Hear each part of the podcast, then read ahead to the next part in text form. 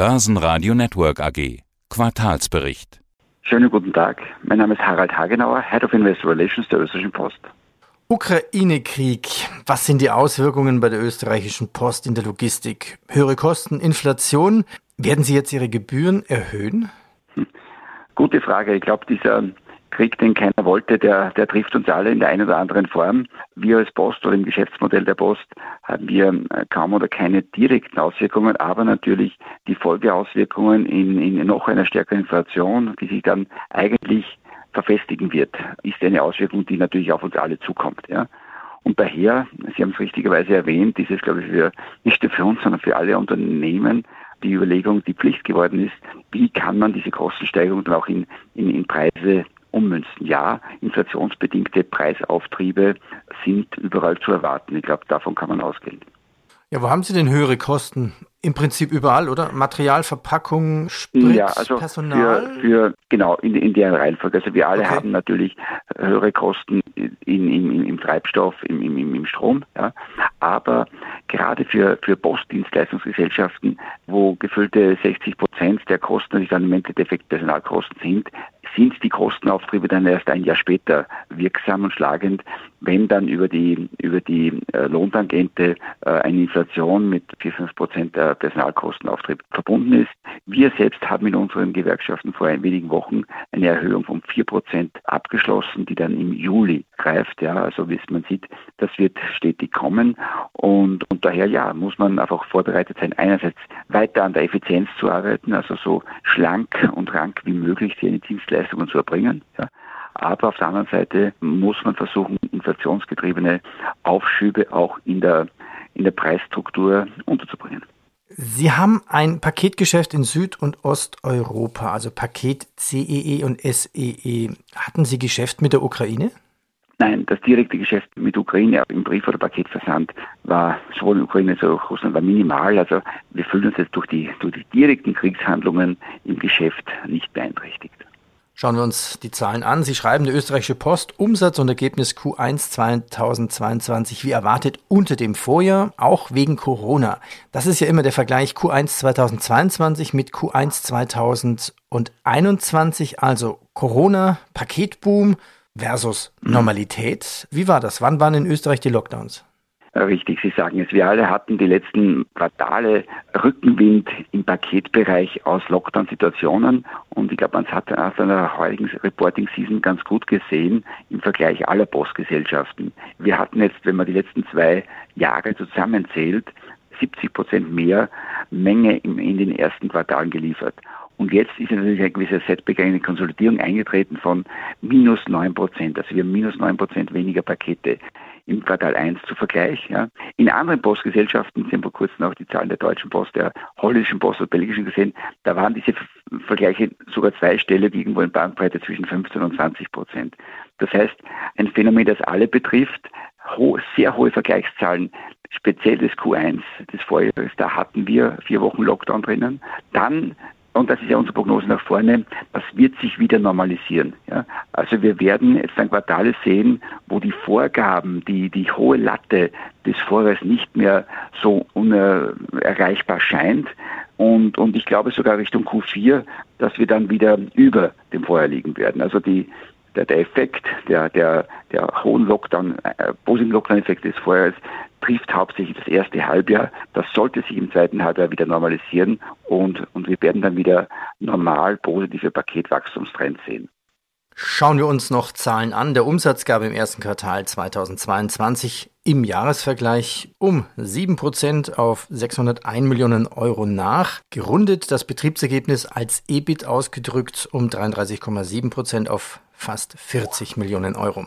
Besonders stark fiel das Erlösminus mit 12,5 Prozent im Bereich Paket und Logistik aus. Jetzt haben Sie die österreichische Sicht schon berichtet. Wie ist das in der Türkei? Wie sehr drückt die türkische Pakettochter Aras Cargo die Gewinne? Ist ja auch fast minus 40 Prozent auf 50 Millionen Euro. Warum ist der Rückgang da so stark? Für diejenigen, die Türkei-Geschäft nicht so verfolgen, das Hauptthema, das wir in der Türkei sehen, ist der Währungsverlust, also die Umrechnung von türkisch Lira in den Euro. Da ist einfach der, der Wechselkurs jetzt um 70 Prozent verändert zum Vorjahr. Also wenn man das Q1 mit dem, mit dem vorigen Jahr vergleicht, haben wir jetzt hohe Inflation, hohe Umrechnungsverluste und, und das hat eigentlich unser Umsatz und Ergebnis maßgeblich beeinträchtigt. Also der Haupteffekt, 70 Prozent, 70 Prozent unseres Umsatzrückganges, unseres Ergebnisrückganges kommen genau aus diesem Faktum, dass die, die türkische Lira zum Euro abgewertet hat. Es ist auch verrückt, 70 Prozent, 70 Prozent Inflation in einem Jahr. Wir, wir hatten das in einem Interview vor kurzem und da hieß es 70 Prozent Inflation und dann haben wir gesagt, seit Jahresanfang, year to date oder seit zwölf Monate und dann haben wir gesagt, ist fast schon egal. Es ist eine Katastrophe, 70 Prozent. Das ist natürlich, und das war, das hat sich primär viel abgespielt, kommt die Jahreswende. Der Wechselkurs ist, ist irgendwo um die Jahreswende 21 auf, auf 22 äh, massiv eingebrochen, jetzt ein bisschen, ein bisschen auf Stabilisierung. Aber natürlich muss man sagen, dass diese Wechselkursentwicklung natürlich den, den Umsatz in Euro nur mal die Hälfte wert macht. Und das haben wir, das haben wir heuer gesehen. Sie haben es erwähnt, wir haben 40 Prozent weniger Umsatz in der Türkei. Und das macht aus einem Geschäft, das in lokaler Währung um 7 Prozent wächst, natürlich um in Euro, auf Eurobasis dann 40 Prozent weniger wertvoll. Und das ist die, das ist die, die, der massive Druck auf die türkische Lehre. Und ansonsten läuft das Geschäft dort bei Aras? Operativ, also in lokaler Währung, kann man sagen, ja, natürlich auch eine gewisse Menge Konsolidierungseffekt nach Boom, guten Boomquartalen, aber wir sind mit der, mit der lokalen Aktivität sehr zufrieden, dass das, äh, das Unternehmen macht nach wie vor ein gutes Geschäft, äh, liefert Margen ab, die, die ganz okay sind unter diesen Rahmenbedingungen. Denn natürlich wird auch äh, ein, ein, Land, das mit hoher Inflation zu kämpfen hat und mit hoher Währungsverlust zu kämpfen hat, natürlich auch eine Kaufkraftschwierigkeit, die dann feststellbar ist. Ne? Aber deswegen unter diesen Rahmenbedingungen sind wir mit der Marge ganz gut zufrieden. Was wir halt nicht beeinflussen können, ist, wie gesagt, wie sich ein Ergebnis in türkisch Lira dann in den Euro umrechnet. Das sind wir nicht davor gefeit. Ja, was gibt's Neues von Ihrem Bankgeschäft? Die Division Filiale und Bank legt hingegen ein Umsatzplus von 49 Prozent zu. Warum wird eigentlich die Filiale und Bank in eine Division zusammengefasst? Weil sie sehr, sehr viel zusammen machen. Also wir haben ja ein flächendeckendes Filialnetz und der, der, eins der Assets dieser Bank ist es quasi neben der Online-Präsenz auch physisch präsent zu sein. Deswegen ist diese Operations sehr verwoben. Wir haben hier durch die Übernahme des Geschäftes der ING in Österreich jetzt mehr Umsatz. Das hat man ganz klar im Umsatzanstieg gesehen. Wir haben eine leichte Ergebnisverbesserung in dieser Division. Wir werden im heurigen Jahr ein bisschen Verbesserung sehen, glaube ich, aber natürlich steht dieses Jahr 2022 jetzt unter dem Thema der Integration. Es muss eine Einheit von der ING mit einer Core-Einheit der Post verschmolzen werden, nicht nur im, im, im, in der Personalchemie und in den, in den, in den äh, Menschen, die hier zusammengeführt werden, sondern auch in der, in der Technik, also die ganzen Plattformen, die, die Online-Plattformen, die Abwicklungsplattformen. Also IT-technisch ist hier ein Aufwand zu tätigen, der uns heuer noch Integrationskosten auch bescheren wird. Und dadurch signalisieren wir hier ein bisschen Improvement im Laufe des Jahres, aber der größere Ergebnisbeitragshebel wird dann nächstes Jahr eintreten. Also wir sehen uns hier mit, äh, mit einer, einer Größenanzahl von über 240.000 Kunden jetzt ganz gut positioniert. Also wir haben eine, eine signifikante kritische Masse an Kunden und wollen von der aus weiterarbeiten, unser Produktportfolio erweitern und diese Kunden bedienen. Ja, wer ist Eigentümer der Bank 99? Natürlich die österreichische Post und hat einen Partner, Schelhammer Capital Bank AG. Zu wie viel Prozent gehört die Bank 99 der österreichischen Post? Zu 80 Prozent gehört sie uns und wir, wir, wir sehen uns hier wirklich ganz gut gerüstet, mit einer schönen, feinen, kleinen Bank uns weiterentwickeln zu können. Ja, schauen wir in die Zukunft. Prognose für dieses Jahr wird schwierig werden. Das Konzernergebnis 2022 soll aus jetziger Sicht zwischen dem Niveau der letzten beiden Jahre zu liegen gekommen.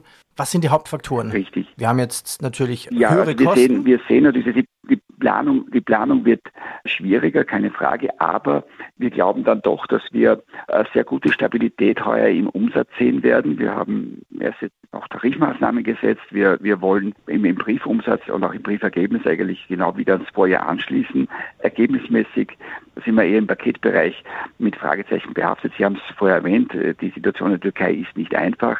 In Österreich glauben wir wohl, dass Paketmengen sich wieder normalisieren werden und wieder an die guten Zahlen des Vorjahres herankommen werden. Heißt unterm Strich, dass wir stabilen Umsatz anpeilen, heißt auch, dass wir möglichst Stabilität haben wollen im Ergebnis und, und mit hoher Wahrscheinlichkeit mal diese Bandbreite genannt haben, jetzt in der wir landen werden, nämlich zwischen den, den letzten, im Ergebnis der letzten beiden Jahre. Und wir hoffen natürlich hier über dem Durchschnitt zu liegen in dieser Bandbreite. Aber wie gesagt, die, die Prognosefestigkeit ist aus heutigen äh, Gesichtspunkten unter diesen Rahmenbedingungen noch nicht leicht. Daher sind wir noch mit etwas weit in unserer, unserer offiziellen Prognosebandbreite. Herr Genauer, ich bedanke mich. Danke Ihnen. Ich danke Ihnen. Börsenradio Network AG. Quartalsbericht.